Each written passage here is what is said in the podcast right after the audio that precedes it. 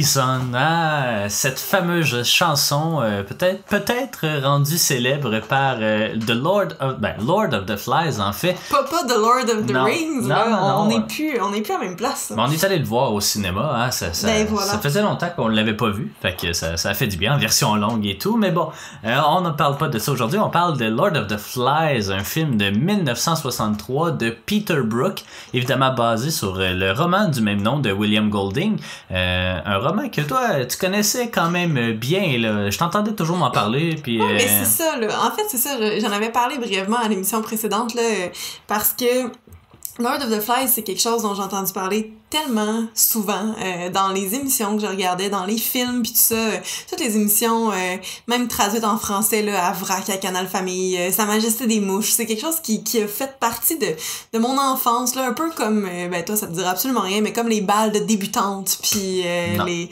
toutes ces affaires-là, la société, là. Ça fait tout, partie mais, de ton enfance, mais différemment de ceux euh, que ça a vraiment fait partie euh, de leur enfance, là, parce que c'est Oui, c'est un oui, livre oui, euh, ben, c'est- c'est un, c'est un livre qui se retrouve beaucoup dans les cursus euh, scolaires, qui, qui, qui est pas mon cas. Au là, secondaire. Que, que j'ai on- jamais lu. Non, c'est ça. Nous, on l'a acheté parce que j'étais tannée, puis je voulais le, le lire finalement. Puis, euh, ben, c'est ça, on, on le possède. On a le film aussi en version Criterion. Euh, mais c'est ça. C'est- c'est- ça avait piqué ma curiosité, puis en même temps, ben, on aime beaucoup le genre euh, dystopique euh, dans la Ouais. littérature, donc... euh, ça ressemble un peu à acheté ça, ouais, c'est ça. Ben, c'est- ça, c'en est une, là, je, trouve. euh, quand même. donc, euh, Puis c'est ça, c'est, on, on avait acheté l'édition Criterion. Euh, c'est l'un des premiers films. Criterion, je pense qu'on a acheté là, dans un paquet de... Nos deux premiers films, en fait, c'était Doctor Strangelove et La Haine, Oui. euh, qu'on avait acheté euh, sur la plateforme de Criterion déjà. Euh, puis après ça, on a fait un, un achat, je pense au Boxing Day, là, on a acheté cinq ou six films différents. Lord of the Flies, évidemment, a... piqué ta curiosité euh, Tout à fait. parce que à cause du livre et tout. On en avait acheté d'autres, on avait acheté Shampoo, Tootsie, Ouais. euh, Tootsie, que, c'est un gros Bon, ouais. classique qu'on n'avait jamais vu aussi. exactement. Puis euh, Honeymoon Killers, que j'ai voulu Ouais. euh, acheter, qu'on savait absolument pas c'était quoi, qu'on a regardé récemment.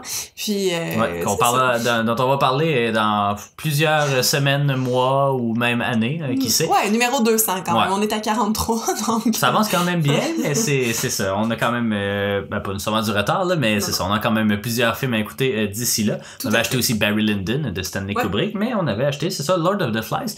Puis euh, ironiquement, on l'avait écouté juste avant le. Ben, pas, pas longtemps avant le début de la pandémie, en fait, au mois de février. Mhm. Euh, puis là, ben, c'était déjà le temps de le réécouter.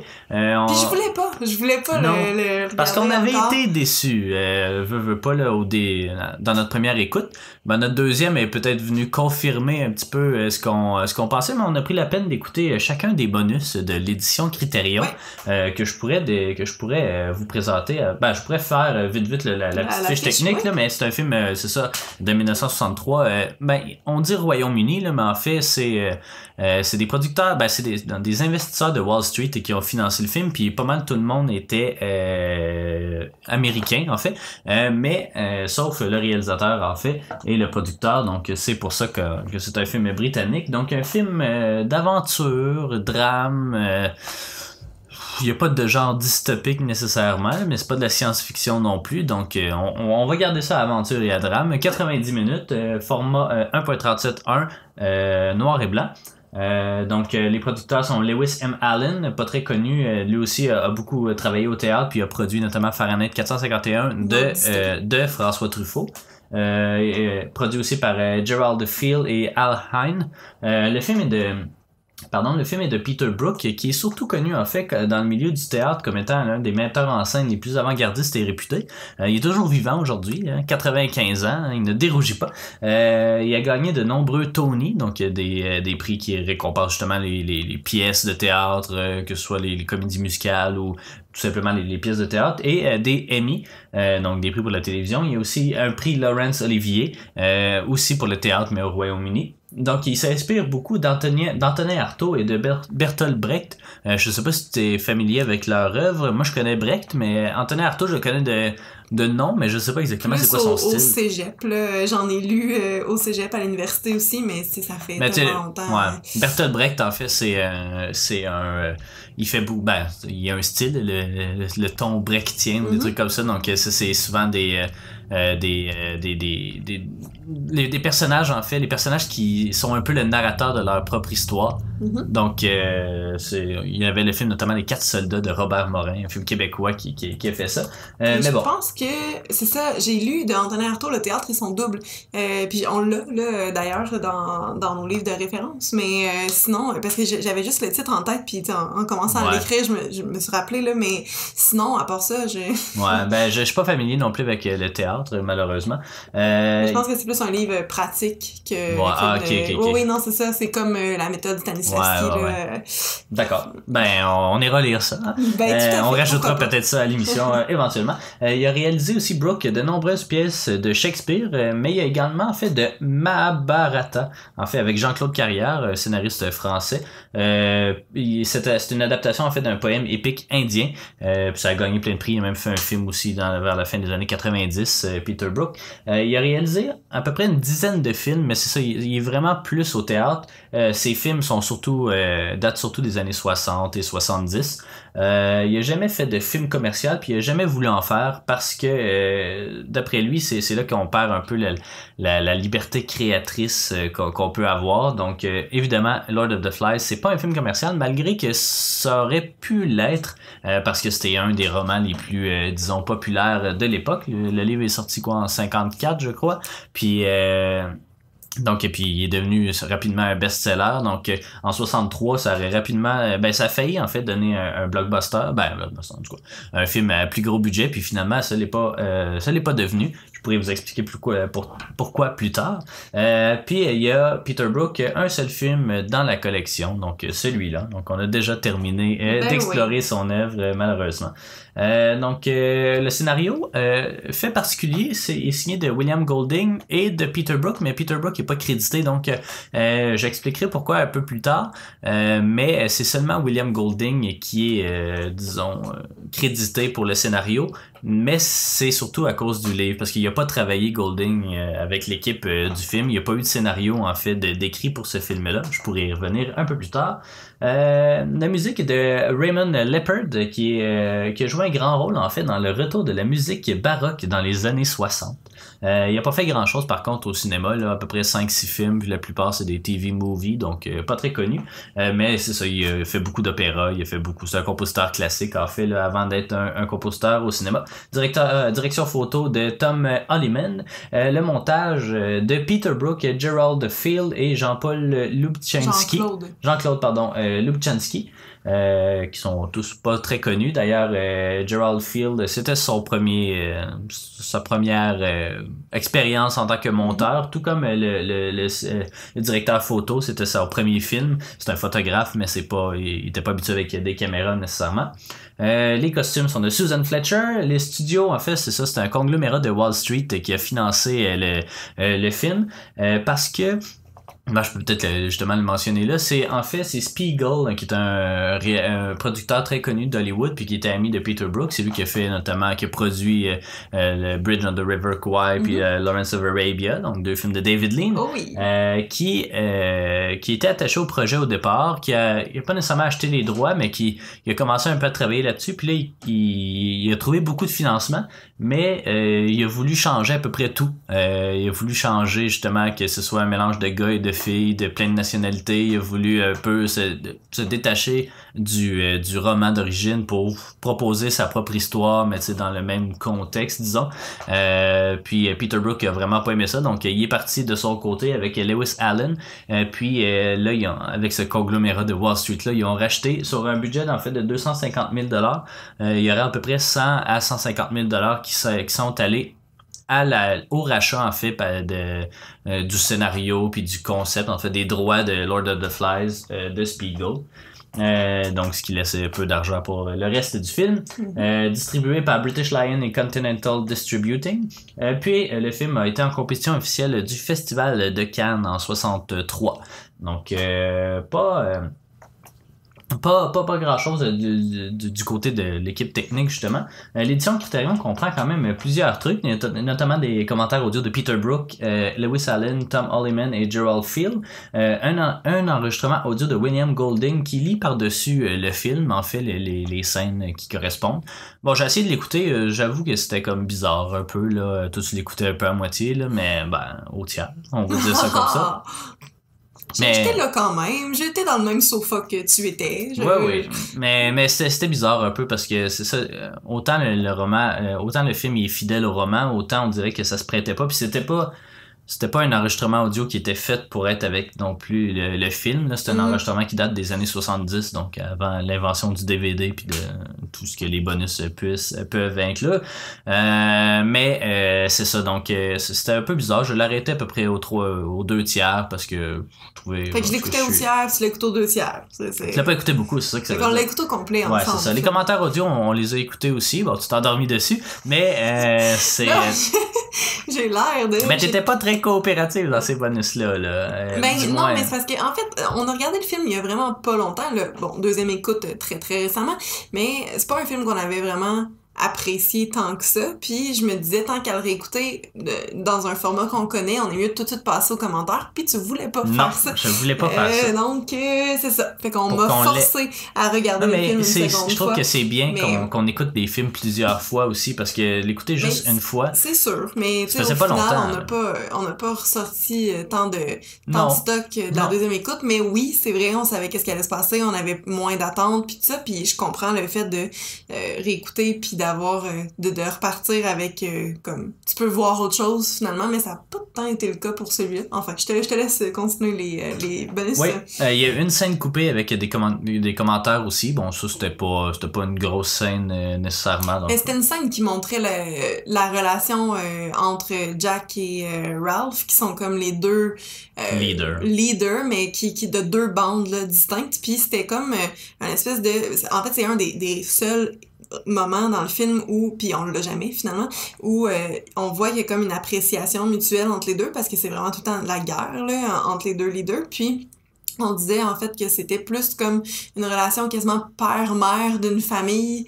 Euh, puis puis c'est ça, tu sais, il disait euh, ah mais là euh, moi je reste toute la journée à attendre que tu reviennes. Puis l'autre il dit ouais mais faut que j'aille faire des feux. Puis tu sais c'est vraiment c'était particulier mais en même temps c'est une, une vulnérabilité qu'on voit jamais ailleurs dans le film. Fait que c'est plate qu'il l'ait coupé, tu sais. Mais- Il aurait pu le rajouter considérant surtout que le, fait, le film. Ouais, une petite heure et demie. c'est ça. Ouais. Donc, il y a aussi une entrevue avec Peter Brook euh, qui date de 2008, une entrevue à peu près 30 minutes qui est assez intéressante un peu sur son style de, de, de metteur en scène. Il y a des euh, behind the scenes euh, avec des, des films euh, homemade en fait, euh, des euh, screen tests, puis euh, des bloopers, puis des images euh, du film. Euh, il y a, qui c'était quand même assez intéressant, ça aussi, ça présentait des, des, des belles images. Euh, il y a une entrevue avec euh, William Golding réalisée en 1980 pour l'émission de South Bank Show, qui était, qui était assez intéressante elle aussi. Euh, William Golding est assez réservé, donne pas beaucoup d'entrevues, puis là, de, de pouvoir approfondir un peu ce roman-là, qui a fait pas mal sa carrière, c'était c'était très intéressant de voir aussi son enfance. C'est un professeur d'université qui a qui est, disons, devenu euh, célèbre sur le tard. Là. Euh, sinon, euh, Lord of the Flies, c'est... euh, il a écrit ça dans, dans la quarantaine ou quelque chose comme ça, Mhm. donc c'est arrivé quand même assez tard euh, dans sa vie. Euh, il y a une nouvelle entrevue avec euh, Phil, Gerald Field aussi, qui est euh, intéressante, mais sans plus. Euh, il y a des extraits du documentaire The Empty Space sur Brooke et son style théâtral. Mon ça, c'était... T'as pas aimé ça, toi, Ben, ouais, toi c'est- non plus.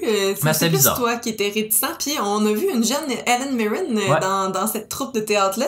Euh, mais c'est bizarre. C'était Ouais, pas... C'est euh, bizarre le théâtre, mais, mais Ben, j'ai- j'aime ça, là, mais non, moi je- trouve ça sectaire euh, comme milieu, puis euh, tout ce qui est sectaire, moi j'ai j'ai ça. Mais les spas, euh, la...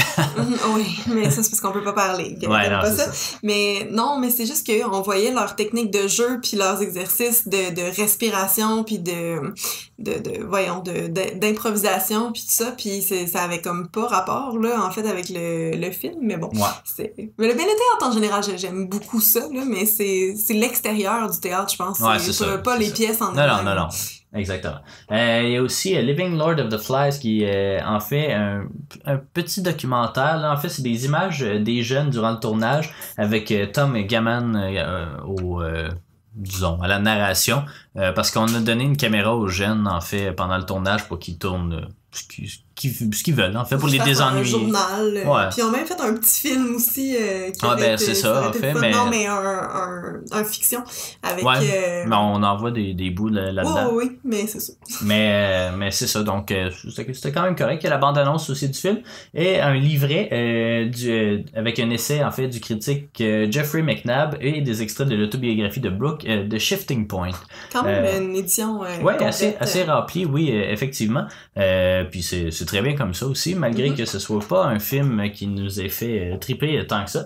Euh, Lord of the Flies, en fait, euh, bon, pour ceux et celles qui que- sauraient pas trop de quoi ça parle, c'est une espèce de dystopie avec des jeunes sur une île déserte. C'est essentiellement ça.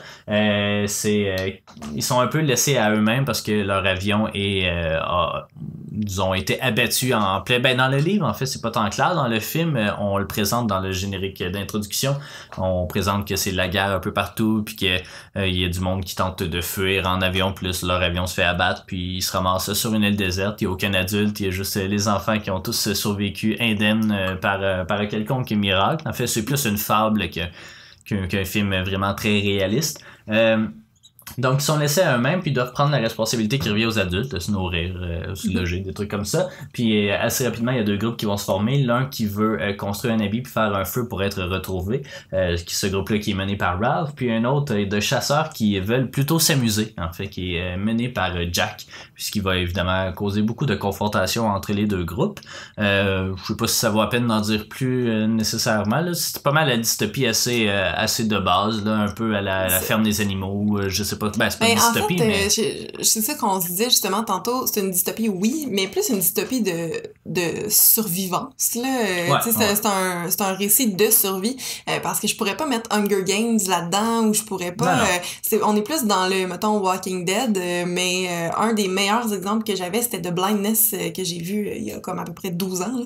Euh, mais euh, que, que tout le monde devenait aveugle dans la société, sauf quelques personnes, puis là, ben évidemment, euh, c'est ce monde-là qui vont l'idée, puis euh, tu sais, il y a des atrocités qui se produisent, il y a beaucoup de viols, il y a beaucoup, tu sais, les gens en profitent justement pour euh, exercer leur pouvoir, puis tout ça, fait qu'on est dans, dans ce genre de récit-là, puis Walking Dead, c'est un peu la même chose aussi, tu sais, on se crée des sociétés, mais il y a quand même, on est réticent à laisser rentrer les hommes, il y a beaucoup de méfiance, il y a beaucoup de violence, tu sais, puis euh, c'est ça, parce que c'est pas, par exemple, 1984 où la société est déjà établie, puis qu'on arrive là-dedans, puis qu'on essaye de s'en sortir, ou peu importe, fait qu'on est comme dans, dans un Ouais. autre euh, sous-genre. On est je dans un dirais, lieu là, vierge, euh, puis là, tout est possible, puis, euh, puis ce qui se passe pour de vrai, c'est pas glorieux, disons.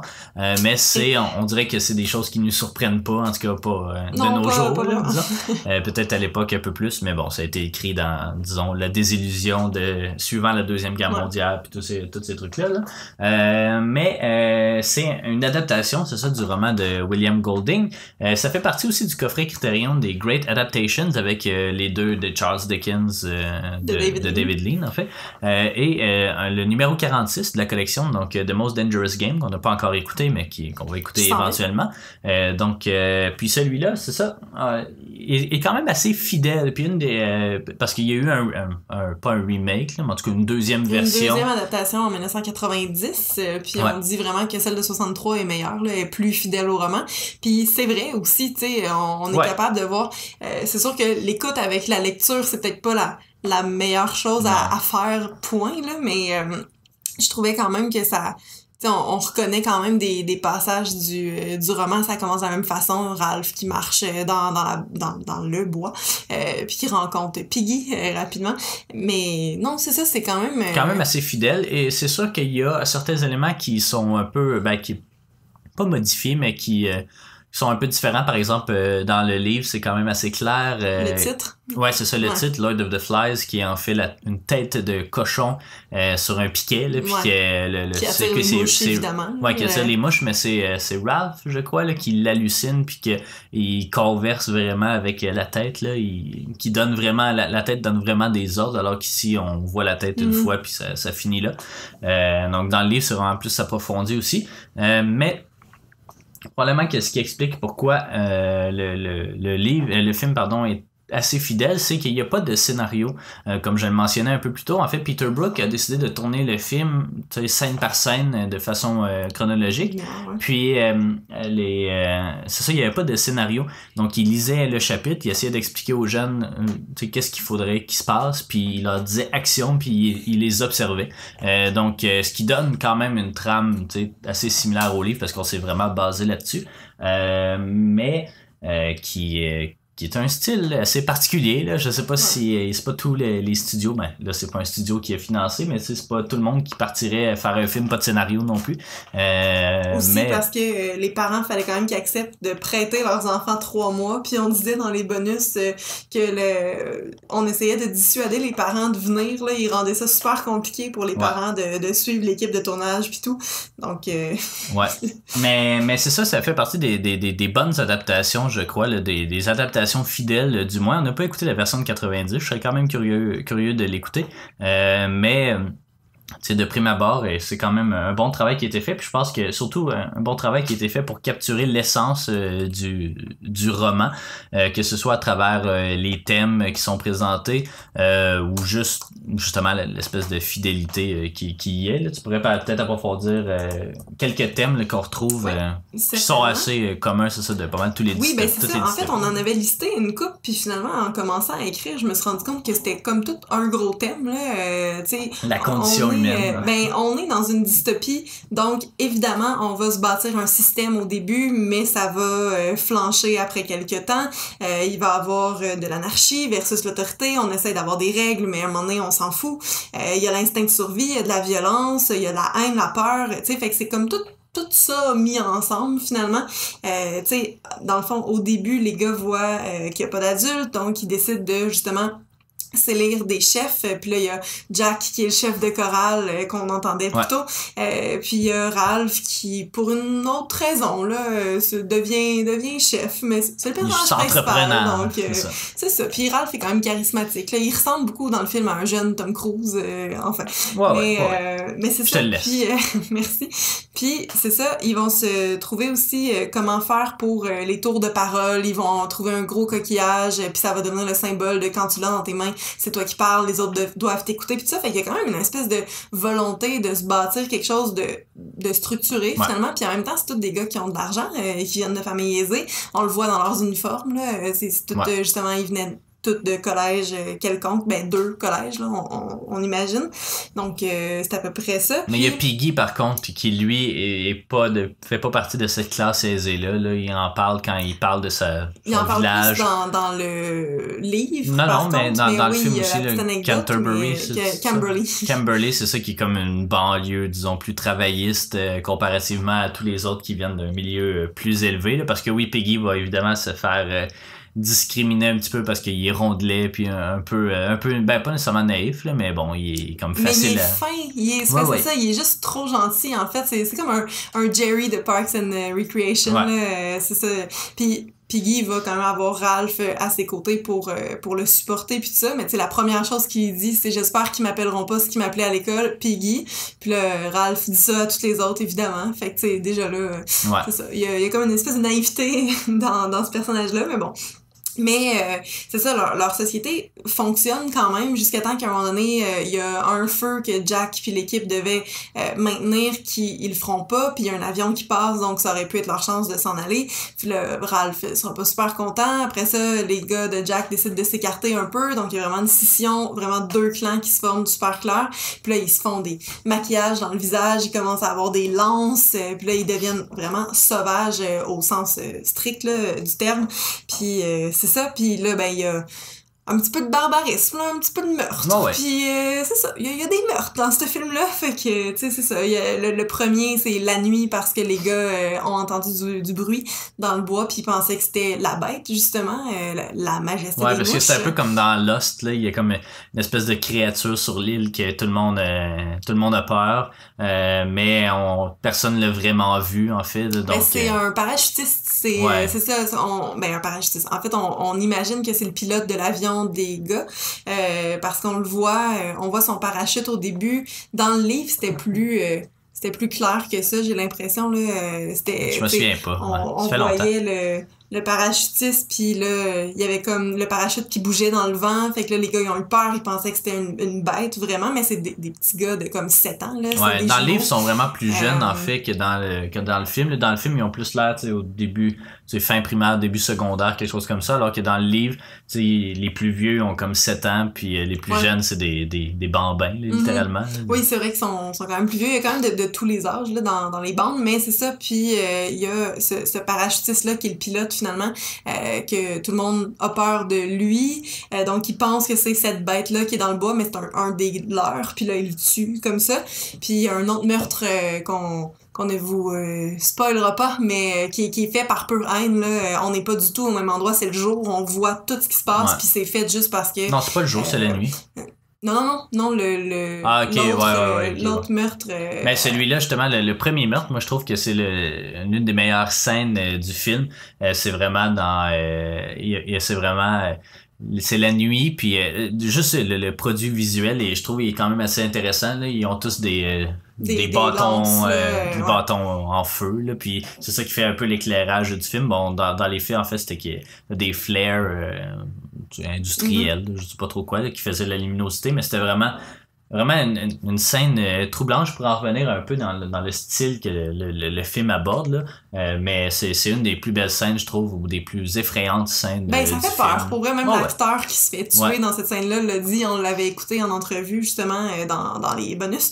Il disait que, jamais les, les bâtons l'ont touché, mais il avait vraiment peur. Puis même, j'ai lu aussi que en 96, ils ont fait une, une Ouais. réunion, dans le fond. Puis même là, il disait, tu sais, ça ça m'a traumatisé un petit peu. euh, c'est pas le fun à regarder, puis tout. Puis, Ouais. c'est ça. Puis son, son cri, parce qu'il crie quand même, c'est Ouais. tout à fait genuine, là. C'est un vrai... Un petit ouais. du cœur. Puis... euh, c'est ça, mais tu sais, on, on est, c'est ça, dans une dystopie vraiment traditionnelle. Euh, puis il y a l'espèce de euh, refrain, là, Kill the beast, slit her throat, bash it in, que les gars arrêtent pas de chanter pour premièrement manger, tuer des cochons. À un moment donné, ils remplacent les pronoms par euh, ki- ki- c'est kill the beast, euh, slit his throat, euh. Puis là, ben c'est ça, ils commencent à vraiment vouloir tuer les gens. Puis il y a même un troisième meurtre qui, qui est évité de, de peu euh, à la toute, toute fin du film. Mais pour vrai, si le film se terminait pas comme il se termine, on s'en allait là, là, dans le fond. Fait Est-ce que ça se finit comme ça dans le livre? Il me semble que j'ai pas de souvenir que ça. On, là, évidemment, on, on peut pas tant vous spoiler euh, euh, la, la fin du, du, du film, justement, là, mais je me souviens pas si ça se finissait comme ça dans le livre. Ben, on pourra s'en reparler euh, à l'extérieur, parce que Ben, là, je- non, mais je, je me rappelle pas exactement de la fin, mais je sais que, comme, les dernières secondes, c'est exactement ça, mais euh, c'est, Bon. c'est- C'est c'est ce que je voulais savoir, je savais pas la si scène au complet, le 5 Ouais. minutes, je sais pas exactement Ouais, comment ça se pas. passe, mais bon. Euh, mais c'est ça, puis on, on commence à remplacer les pronoms pour euh, justement euh, dire qu'on qu'on veut tuer les, les gars, puis en plus, euh, tu sais, ben, il y a- on, on tue des cochons tout le film, puis il y a quand même un personnage qui s'appelle Piggy aussi, il y a bien des rapprochements à faire avec ça, tu sais, il y a comme euh, ça, cette espèce d'idée de barbarisme-là qui, Ouais. qui est pas, essentiellement, ce, qui est, ce qui est représenté ici, c'est vraiment euh, que sans autorité, ben pas nécessairement sans autorité, mais tu sais, si s'il n'y a pas de surveillance ou tu sais, si on repart à nouveau, la, la barbarie humaine Ben, va prendre ça, le c'est dessus que la nature humaine, c'est euh, la violence, la peur, la haine, euh, puis que même quand on est avec des enfants qui sont supposés être innocents, puis qu'on est sur une île déserte, qui est un lieu qui est supposé d'être super le fun, ça va finir par revenir, même si on essaye de se bâtir quelque chose, ça va être là. Euh, puis tu sais, je lisais euh, des analyses quand même vraiment intéressantes là, qui disaient justement le- l'espèce de euh, les leaders versus les, followers, les, les gens plus timides, puis tout ça. Piggy est vraiment à part dans, dans le film. Euh, puis il y avait aussi toute l'idée de euh, écouter la bête ou pas, euh, tu sais, être plus spirituel. Il y a un personnage qui l'est dans le film qu'on voit jouer avec euh, des lézards sur son euh, sur son vêtement, tu sais, puis euh, qui est tout le temps un peu posé. Il y a les enfants qui sont super innocents mais qui vont s'allier à un, un des deux groupes. Tu sais, il y a comme toute le, le- Mais je trouve la perversion Ouais, aussi. ça là. présente bien aussi, on dirait, les, pas les systèmes politiques, mais un petit peu les, la société dans laquelle on vit. C'est souvent quelques, une majorité qui est, une minorité qui est silencieuse. Une minorité qui est, en tout cas, une majorité silencieuse, on va dire ça comme ça, là, euh, puis une minorité qui s'exprime vraiment, là, fait que c'est, c'est, c'est vraiment, ça joue vraiment avec cette idée-là. Là. Au final, il y a deux, trois personnages qui euh, prennent des décisions, puis les autres suivent selon Ouais. ce que ça leur tente de faire, là. Fait que ça, je trouvais que c'était quand même euh, bien, puis tu sais, le, le concept des ordres, puis tu sais, ah, suivre les ordres ou des trucs comme ça, là, ça, ça, ça revient quand même euh, relativement souvent.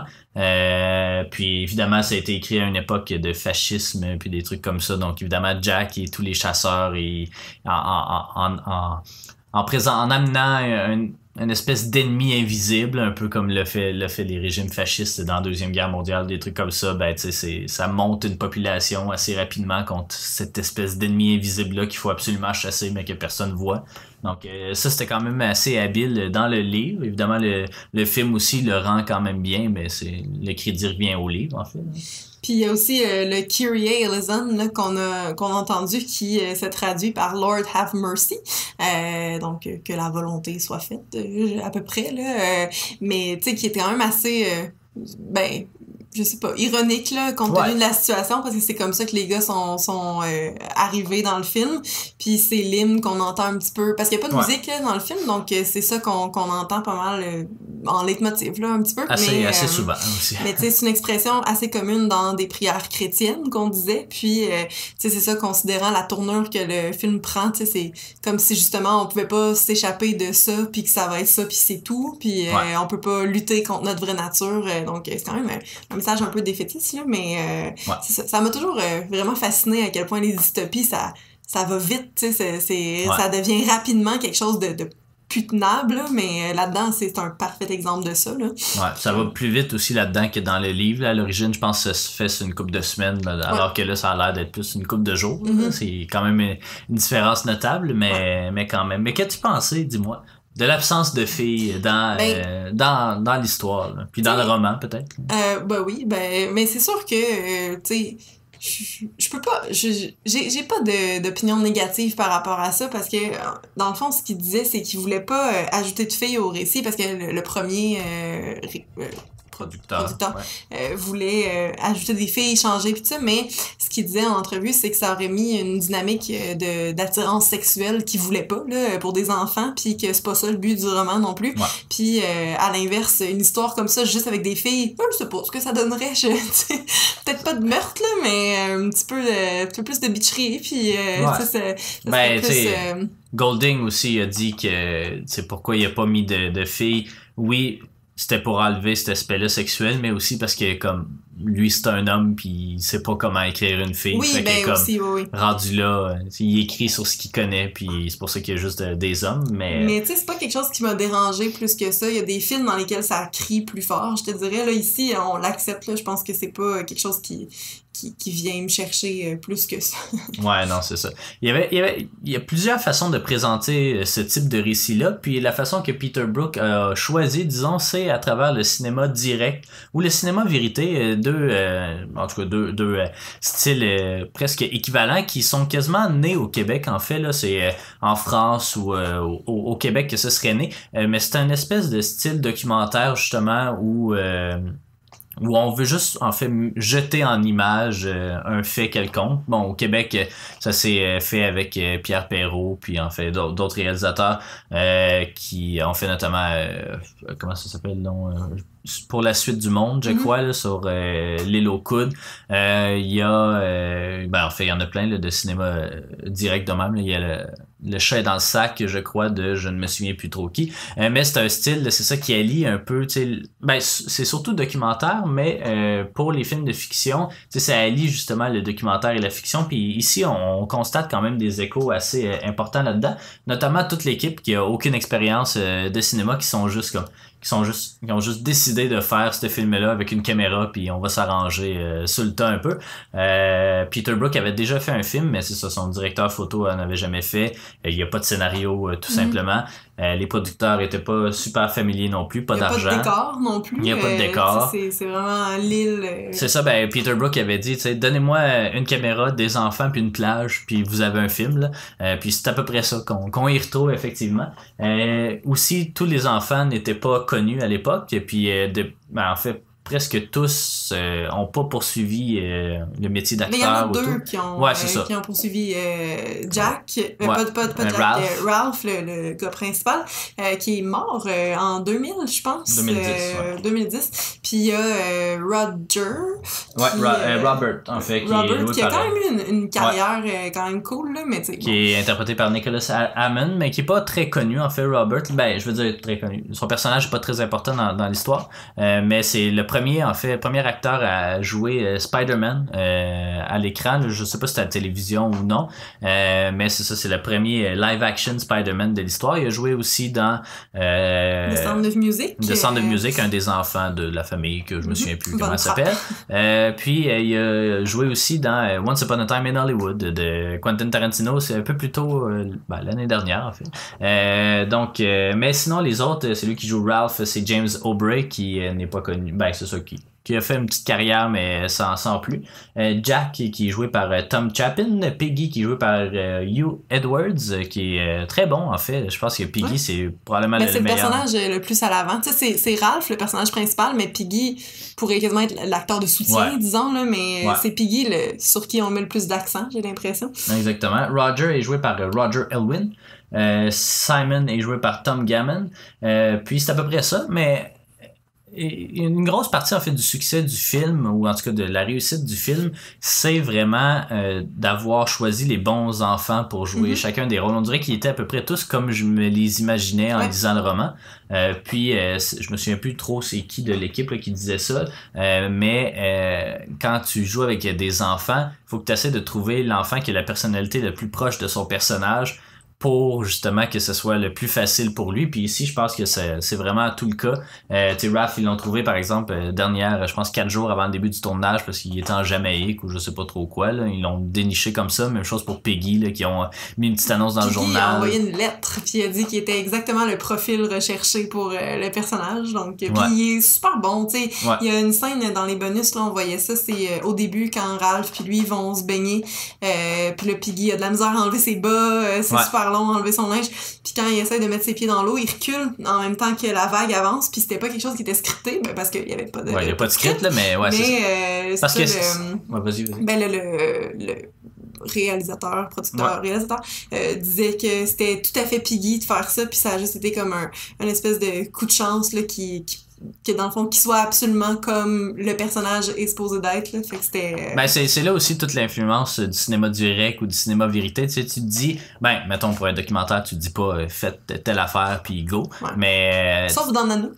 Ouais, sauf dans Nanook, euh, qui était pas du cinéma vérité, par exemple, là, mais, euh, mais Peter Brooks, c'est un peu ça qu'il disait, tu sais, il disait, OK, là, j'aimerais ça que vous fassiez ça, fait que go. Puis là, il leur disait pas grand-chose d'autre, fait que là, ça donnait un peu de spontanéité aussi. Puis euh, Brooke aussi aime beaucoup travailler avec des gens qui sont pas des acteurs professionnels parce que ça les en... Tu sais, sont pas enfermés dans un cadre, tu sais, une Mhm. espèce de mindset d'acteur. Justement, Ber- Bernardo Bertolucci aussi, euh, réalisateur italien, aimait beaucoup aussi euh, travailler avec des non-professionnels parce que justement, ça a plus de liberté puis ça a plus d'authenticité. Euh, puis l'authenticité euh, apparaît quand même assez bien euh, ici. Euh, les- la plupart des enfants avaient pas lu le roman, évidemment. Euh, puis euh, les dialogues sont très souvent improvisés. Puis surtout, en fait, tournés tous en post ben, en post synchro en fait. Mhm. Euh, puis, puis là, c'était c'était quand même particulier parce qu'habituellement, tu, tu tournes toutes les images. Euh, ben, une des raisons en fait pourquoi ils ont tourné ça en post synchro, c'est parce que euh, sur le bord d'une plage, ben ça fait beaucoup de bruit, hein, les vagues, l'eau et tout, fait que le vent. Donc euh, ils se sont vite rendus compte qu'on pouvait pas tourner avec du son. Donc habituellement, qu'est-ce que tu fais, c'est que tu tournes toutes les scènes, puis après ça, après le tournage, plusieurs semaines ou mois après, là t'enregistres.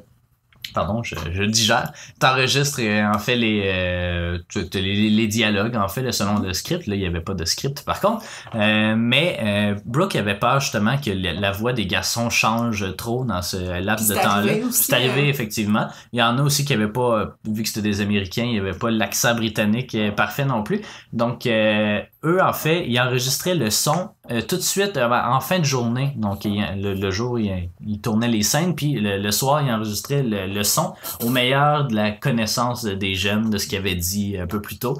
Donc, euh, ça a quand même bien fonctionné, mais ça a fait un processus long de montage, puis Mm-hmm. de, de synchronisation avec tout ça, ce qui donne un film loin d'être parfait non plus. Mais ce film-là, en fait, c'est comme vraiment un, un petit miracle. On dit souvent que faire un film, c'est un, un petit miracle. Ouais. Celui-là, peut-être plus que d'autres, hein, parce que il me semble que sur papier, ça a tout pour échouer. Euh, du monde qui ont jamais fait de film, des acteurs qui sont pas connus, tu peux pas enregistrer avec du son, puis il faut que t'as pas de scénario, t'as pas rien.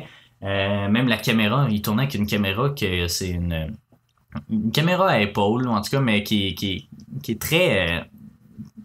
Qui, qui garde pas le focus quand elle bouge trop. Fait que ça faisait que c'était très dur de tourner justement à l'épaule comme ça. Fait qu'ils ont comme créé. Ils un- ont construit des rails, là. Ça ressemble quasiment à des montagnes russes, là. Ouais, avec des 2 par rails, 4 euh, puis euh, tu sais, des, des trucs vraiment très basiques juste pour s'assurer d'avoir un minimum de focus. Donc, ce film-là avait comme tout pour échouer. Euh, puis euh, ils ont quand même bien réussi, je trouve, euh, avec ce qui- ce qu'il y avait. Ils ont tourné plus de 60 heures de pellicule, c'est ça, pour 4 heures. Ben, ils ont fait un montage de 4 heures de film, puis après ça, ils l'ont diminué à une heure et demie. Euh, mais et c'est ça, tout ce film-là, en fait, c'était juste comme des segments. Ils voulaient essayer de, de capter justement le meilleur moment des acteurs alors qu'ils font à peu près tout n'importe quoi. Puis euh, ça, ça a vraiment par moment justement ce petit fil documentaire-là, là, que on est comme juste des observateurs parmi ce qui se passe, notamment dans la scène justement le soir euh, sur le bord de la plage où Ouais. euh, il y a un des personnages qui meurt. Euh, puis il y a d'autres moments aussi, là, on- la, caméra, la caméra est juste là, puis on a l'impression d'observer un peu comment des enfants réagiraient plutôt que de voir des acteurs personnifier les personnages Mhm. qui sont supposés faire. Donc ça, c'est quand même assez intéressant. Par contre, euh, c'est... Ben, ah, une dernière petite chose euh, avant de- d'en- d'entrer vraiment plus dans mes impressions, là, mais euh, le livre, c'est ça, il dépeint un peu la société de l'époque, d'une certaine façon. Puis, euh, ça c'est Peter Brook, je pense qu'il a écrit ça. Euh, Autant le, le livre, c'est ça, représente la société, autant le film représente un peu l'espèce de microcosme hollywoodien, de comme justement quand, quand ils ont failli embarquer dans la machine d'Hollywood, c'est tout on, tous les, les codes d'Hollywood ont, ont voulu embarquer justement de Mhm. OK, on va mettre des filles dedans, on va Ouais. faire changer toutes ces affaires-là. Fait que tous les clichés euh, des grosses productions américaines, euh, justement, sont on, on, on tournait autour de, de la production de ce film-là. Fait que, tu sais, Peter Brook, il dit justement, si le roman, c'est le- le- une, une représentation de la société, ben, le tournage du film, c'est vraiment la représentation d'Hollywood, puis de, de tout ce que ça fait mal à Hollywood, en fait, de tout Mhm. ce qui, qui se fait pas bien à Hollywood. Euh, donc, euh, c'est ça, comme je disais, euh, si le film est quand même un petit miracle, reste que c'est un film qui est qui manque un peu de, de, de, de, punch, on dirait, de, de Mais- mordant. J'aimerais préciser par contre que le roman manque un peu de punch. Tu sais, on avait été euh, quand même déçus. Moi, je, moi j'ai, j'ai la mauvaise habitude d'avoir des attentes euh, Ouais. quand, quand je lis ou quand je regarde des choses. Donc, euh, je l'avais lu avant toi. Puis après Ouais. ça, euh, je t'ai dit, ah, tu sais, finalement, c'était pas exactement ce que je m'attendais. Puis tout. Puis euh, on dirait qu'il se passe jamais rien dans le livre, mais qu'il se passe plein de choses en même temps. Tout va vite, mais c'est lent. Euh, puis après ça, toi, tu l'avais mieux aimé que moi, je pense. Ouais, mais, puis le film, c'est- un copier-coller du livre, donc euh, c'est il se passe pas plus de choses, puis c'est euh, Ouais. ça. C'est plus. euh, ben, je trouve que ça se prête bien justement à l'espèce de faux. doc- Ben, c'est pas un faux documentaire, là, mais tu sais, c'est à ce style-là justement particulier. Euh, tu sais, c'est ça. il- comme, comme tu le dis, justement, c'est long, mais ça va vite. Ouais. Tu sais, on dirait qu'il y a comme. Sais, il y a comme 3-4 moments là, que je peux te dire, là, il se passe telle affaire, mais sinon, c'est ça, il se passe rien. Tu es vraiment Mhm. juste en train d'observer des gens qui font des affaires. Puis, euh, tu sais, c'est, vraiment. euh, c'est, très. euh, le rythme est, est vraiment particulier. Puis l'histoire, c'est ça, laisse un peu à désirer, mais tu sais. Je pense que le livre apporte plus de réflexion que le film. Le film nous invite plus à comme observer quelque chose, mais il nous incite, nous incite pas vraiment à réfléchir, je trouve, alors que le, le livre, oui.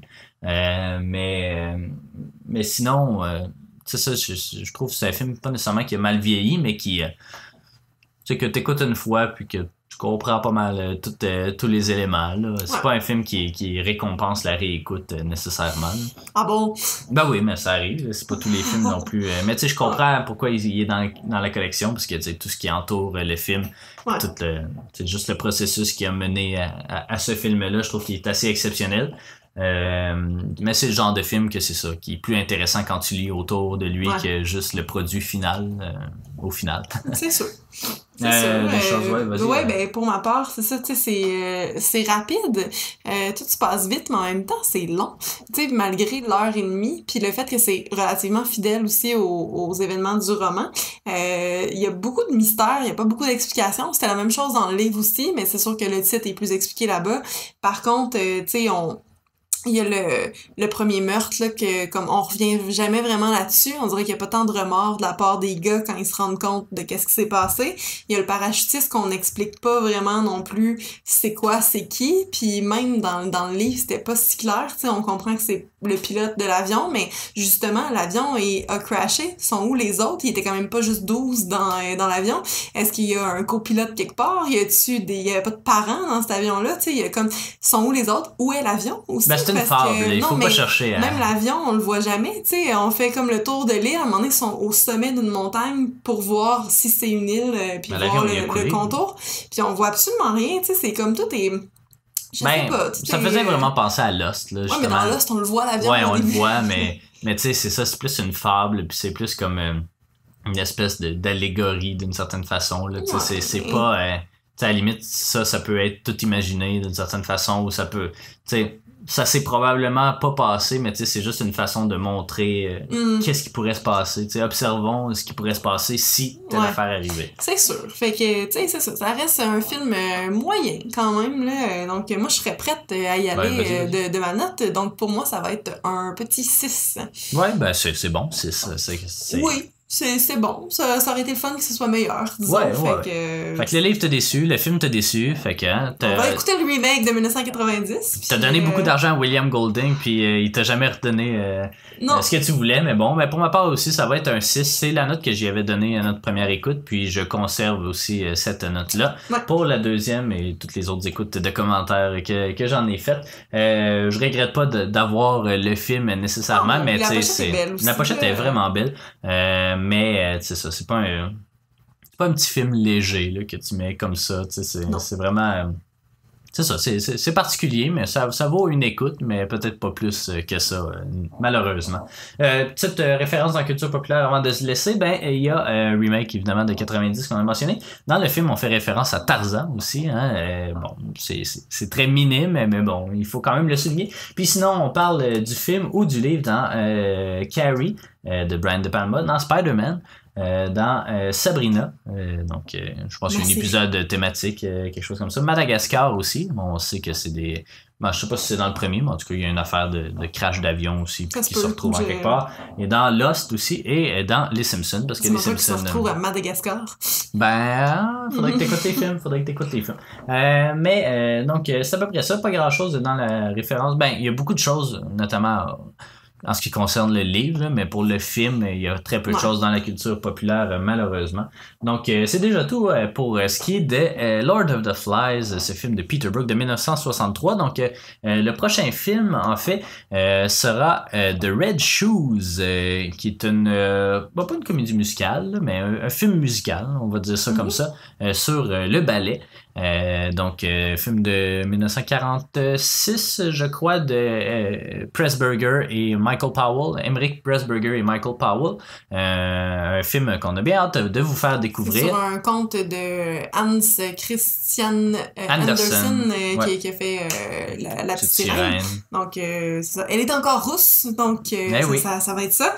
Mais, Mais un très bon film qu'on a bien hâte d'approfondir avec vous. Donc, merci d'avoir été des nôtres. Merci, Jade, de, de, de- Ben, c'est ça, d'avoir le- assisté à l'émission. Encore une fois. assister. Ouais, c'est ça. Euh, fort probablement, on n'est pas sûr encore 100%, mais euh, Camille euh, Harvey devrait nous rejoindre pour le prochain épisode, euh, oui. justement sur The Red Shoes. On l'a écouté avec elle déjà, euh, mais on ne sait pas si euh, la, magie de la distance va pouvoir faire en sorte qu'on va pouvoir enregistrer l'épisode ensemble. Donc, euh, vous verrez au prochain épisode. Donc, merci d'avoir été des nôtres, puis on se retrouve au prochain épisode. Merci.